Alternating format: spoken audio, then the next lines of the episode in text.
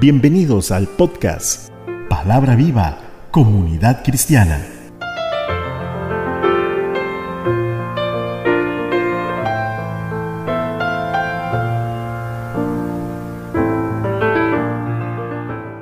Gracias por estar escuchando este podcast.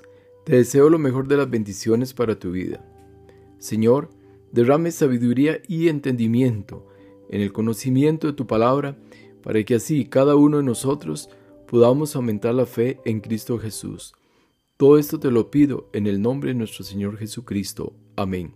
Nuestro tema de hoy. Jesús dijo, sé limpio.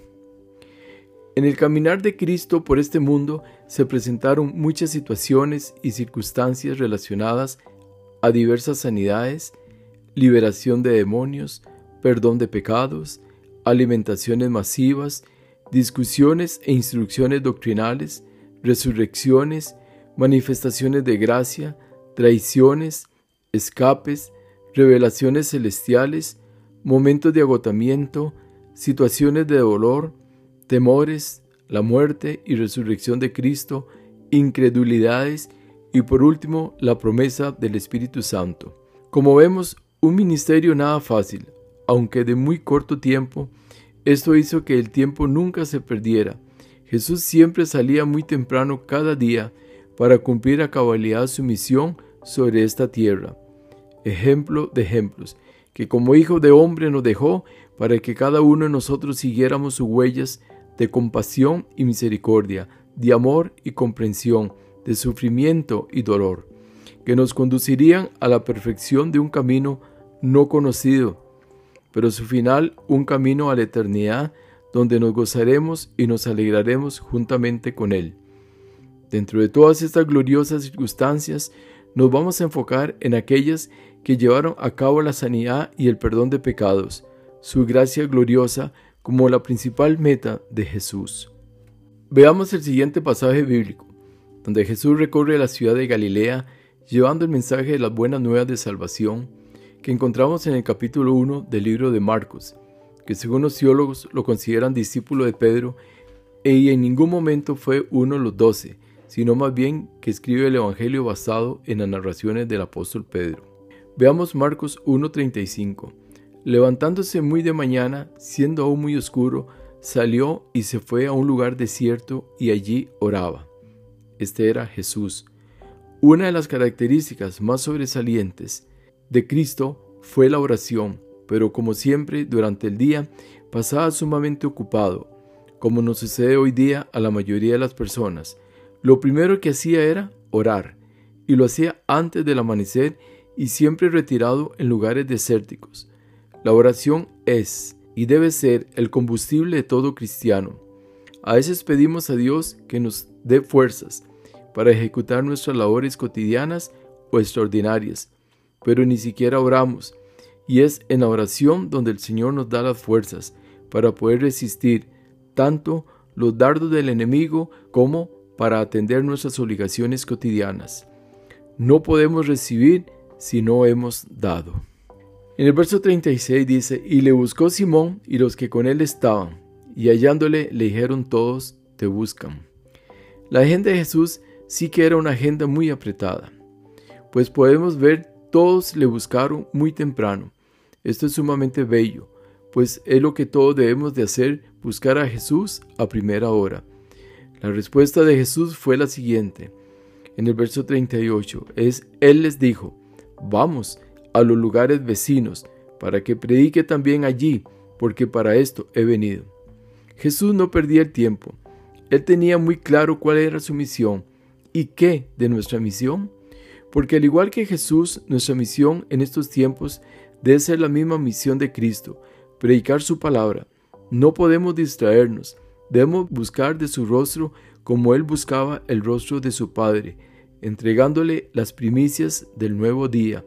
Y no olvidemos que si nosotros nos ocupamos de la obra de Dios en la extensión del Evangelio, Él se ocupará de nosotros, porque para esto hemos sido llamados porque lo mismo que Dios hizo por nosotros, por medio de un siervo suyo, nosotros lo debemos hacer por aquellos que aún no le conocen. Y en el verso 39 dice, y predicaba en las sinagogas de ellos en toda Galilea y echaba fuera los demonios. Jesús visitó las sinagogas de los judíos exponiendo las buenas nuevas de salvación acompañado de señales y prodigios. Estando Jesús enseñando la palabra, se le acercó un hombre que tenía lepra. Marcos 1:40. Vino a él un leproso rogándole e hincada la rodilla le dijo, Si quieres, puedes limpiarme.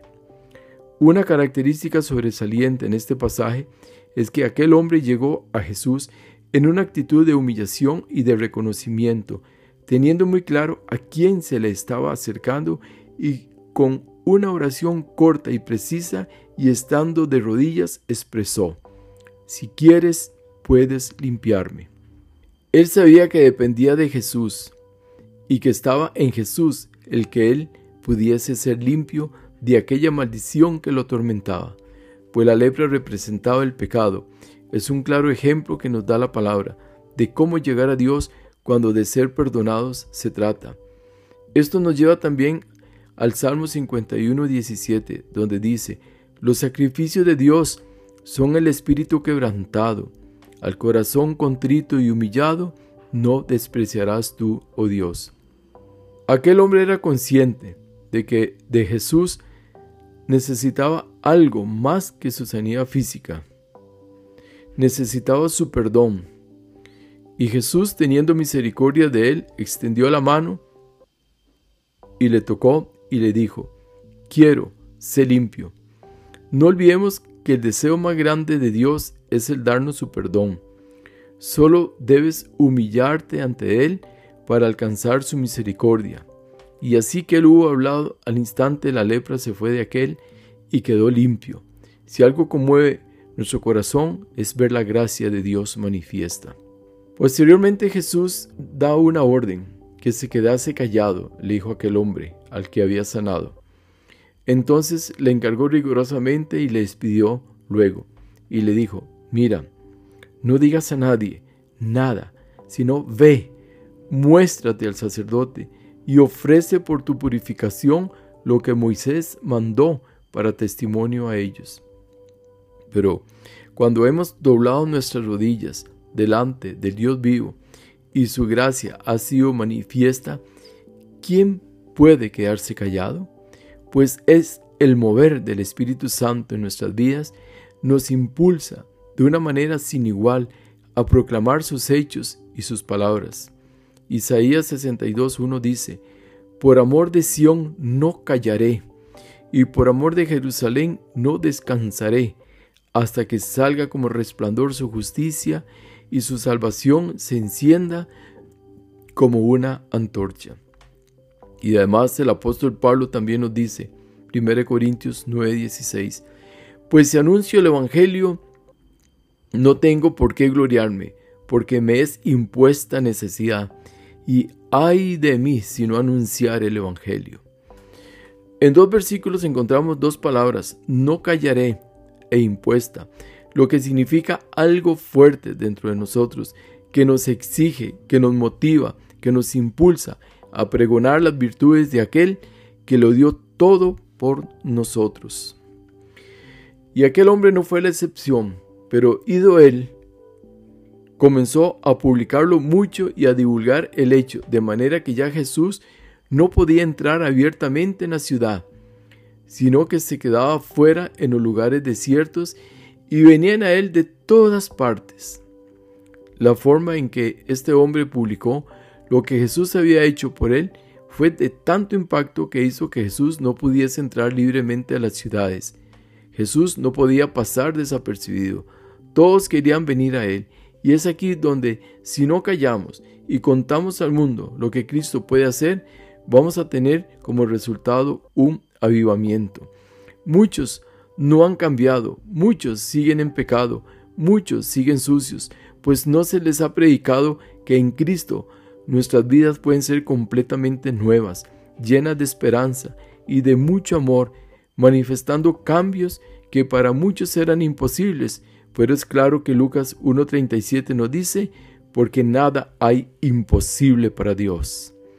Las personas, las familias, la sociedad empezarían por tener cambios radicales que nos permitirían desarrollar mejores sistemas de vida, sin tanta maldad y corrupción como existen hoy en día. Recordemos que Jesús vino a cambiar los corazones de las personas, y si los corazones son cambiados, la sociedad también lo sería. ¿Qué hizo Jesús mientras estaba en la cruz? En la crucifixión de Jesús ocurrieron cosas sumamente importantes, entre ellas el cumplimiento de muchas profecías. Pero me voy a centrar en tres puntos muy relevantes que nos enseñan grandes principios dignos de imitar y de llevar siempre en nuestros corazones. El primero y más grande manifestación de amor que realiza Jesús es cuando mirando a todos aquellos que le crucificaban, exclamó diciendo, Lucas 23:34, y Jesús decía, Padre, perdónalos, porque no saben lo que hacen. Y a pesar de que la palabra nos dice en Oseas 4:6, mi pueblo fue destruido porque le faltó conocimiento, por cuanto desechaste el conocimiento yo te echaré del sacerdocio, y porque olvidaste la ley de tu Dios, también yo me olvidaré de tus hijos. Este contraste entre perdón y castigo, para poderlo comprender, necesitamos recordar primeramente a qué vino Jesús a la tierra.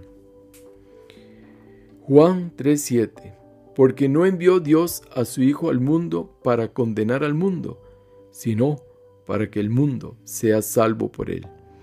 Esto es lo que se llama gracia redentora, porque si en el Antiguo Testamento fueron destruidos por falta de conocimiento de la ley, ahora, a pesar que tampoco sabían lo que estaban haciendo, y esto es por falta de conocimiento, fueron perdonados por ello, hermanos, tienes que tener esa misma actitud de perdón que tuvo Jesús para con sus enemigos, para que en tu corazón no haya rencor ni odio,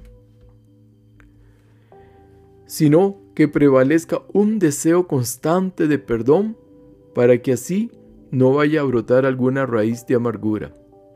Hebreos 12:15. Mirad bien, no sea que alguno deje de alcanzar la gracia de Dios, que brotando alguna raíz de amargura os estorbe y por ella muchos sean contaminados. Porque este glorioso gesto demuestra una vez más la gran misericordia de Dios por los pecadores. Mateo 12:7 Y si supieses qué significa misericordia quiero y no sacrificio, ¿no condenaríais a los inocentes? Porque claramente nos dice el apóstol Pablo en Efesios 4:32, antes, sed benignos unos con otros, misericordiosos, perdonándoos unos a otros, como Dios también os perdonó a vosotros en Cristo. El segundo principio que encontramos en Jesús en la cruz es que ya moribundo, golpeado, herido, destrozado, atiende la oración de aquel pecador que está junto a él, también en una cruz, el cual defendiendo su inocencia ante el otro que estaba también crucificado, dijo, Lucas 23:39, y uno de los malhechores que estaban colgados le injuriaba diciendo, Si tú eres el Cristo, sálvate a ti mismo y a nosotros. Respondiendo el otro, le reprendió, diciendo, ¿Ni aún temes tú a Dios estando en la misma condenación?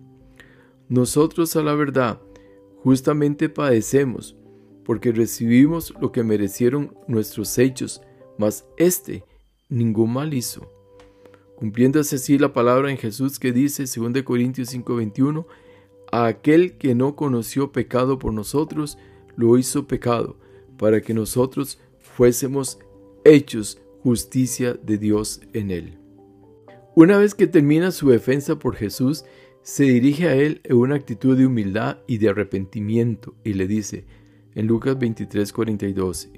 Y dijo aquel hombre a Jesús, acuérdate de mí cuando vengas en tu reino. Una oración corta, pero precisa, de un pecador que reconoció que aquel que estaba en aquella cruz era alguien más que un condenado a muerte. Y si, y si analizamos un poquito más, está hablando de un reino porque dice claramente, cuando vengas en tu reino, ve más allá, ve en Jesús alguien que no iba a quedar en aquella cruz, ve un Jesús resucitado, viniendo sobre esta tierra a establecer su reino y reino sempiterno. Él quería participar de su reino y por lo que también creía en la resurrección de los muertos. Jesús no se hace esperar y responde. Entonces Jesús le dijo, De cierto, de cierto te digo, que hoy estarás conmigo en el paraíso. Jesús, al igual que aquel hombre con lepra que se arrodilló ante él, le concede la gracia redentora. Y no solamente eso, sino que le ofrece llevar juntamente con él al paraíso, y ya no era el seno de Abraham. En Lucas 16:23 dice, y en el Hades alzó sus ojos, estando en tormentos, y vio de lejos a Abraham y a Lázaro en su seno. Aquí se refiere a aquel caso en la palabra de, Lucas, donde nos habla del, del rico y de Lázaro, aquel hombre pobre, lleno de llagas, que murió y fue directamente al seno de Abraham. Por eso Jesucristo aquí dice, estarás juntamente conmigo hoy en el paraíso. Y ya no le dice, estarás en el seno de Abraham. Ahí aquí ya hay un cambio. Aquí en la tierra ya no va a estar más aquel hombre, sino un paraíso allá en el cielo. Porque es allá donde vamos nosotros los que hemos creído en Cristo, porque nuestro espíritu vuela y va a la presencia con Dios, no al seno de Abraham, sino al paraíso. Y el tercer gran principio lo encontramos en Juan 19, 26. Cuando Jesús vio a su madre y al discípulo a quien él amaba, que estaba presente, dijo a su madre, Mujer, y ahí tu hijo. Esta es una forma de encargarle a su discípulo amado que a partir de entonces él sería el protector de su madre, el que iba a proveer para sus necesidades. Quizá es algo extraño que Jesús encomiende a su madre al discípulo amado en vez de encomendarla a sus hermanos. Pero ellos no creían en él. Pero posteriormente a la crucifixión, los hermanos de Jesús llegaron a creer. Verso 27. Después dijo al discípulo, He ahí tu madre y desde aquella hora el discípulo la recibió en su casa. Jesús, en su gran amor, siempre está presente en todos los detalles de nuestra vida. En todo siempre, Él nos suplirá todo lo que necesitemos. Jesús, en este último pasaje, nos da un gran ejemplo de responsabilidad, partiendo del hecho de que José ya había muerto, por lo que María era una viuda y como tal debería ser atendida. Además, ya era una anciana encargándosela así al apóstol Juan. El perdón siempre debe ir acompañado del amor, porque es a través del amor que podemos no solo perdonar, sino también suplir las necesidades de los demás. Oramos. Padre de Gloria, que al igual que tu Hijo Jesucristo, enséñanos a ser humildes, llenos de amor, misericordiosos y con mucho deseo de perdón, pues siguiendo estas huellas de bondad, sabemos que podemos estar aún más cerca de ti y así testificar al mundo de su amor y su verdad, llevando las buenas nuevas de salvación a tanto necesitado. Todo esto lo pedimos, Padre, en el nombre de Cristo Jesús. Y no olvides extender su bendición compartiendo este episodio con sus amigos y familiares. Les habló su amigo servidor José Alberto Delgado desde el hermoso Valle Santa María de Ota, San José, Costa Rica, América Central. Bendiciones. Amén.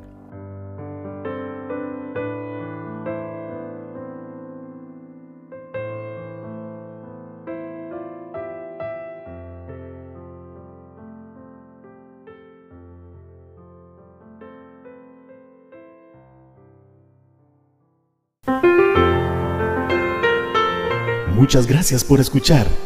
Recuerde escribirnos al correo Palabra Viva Comunidad Cristiana arroba gmail.com.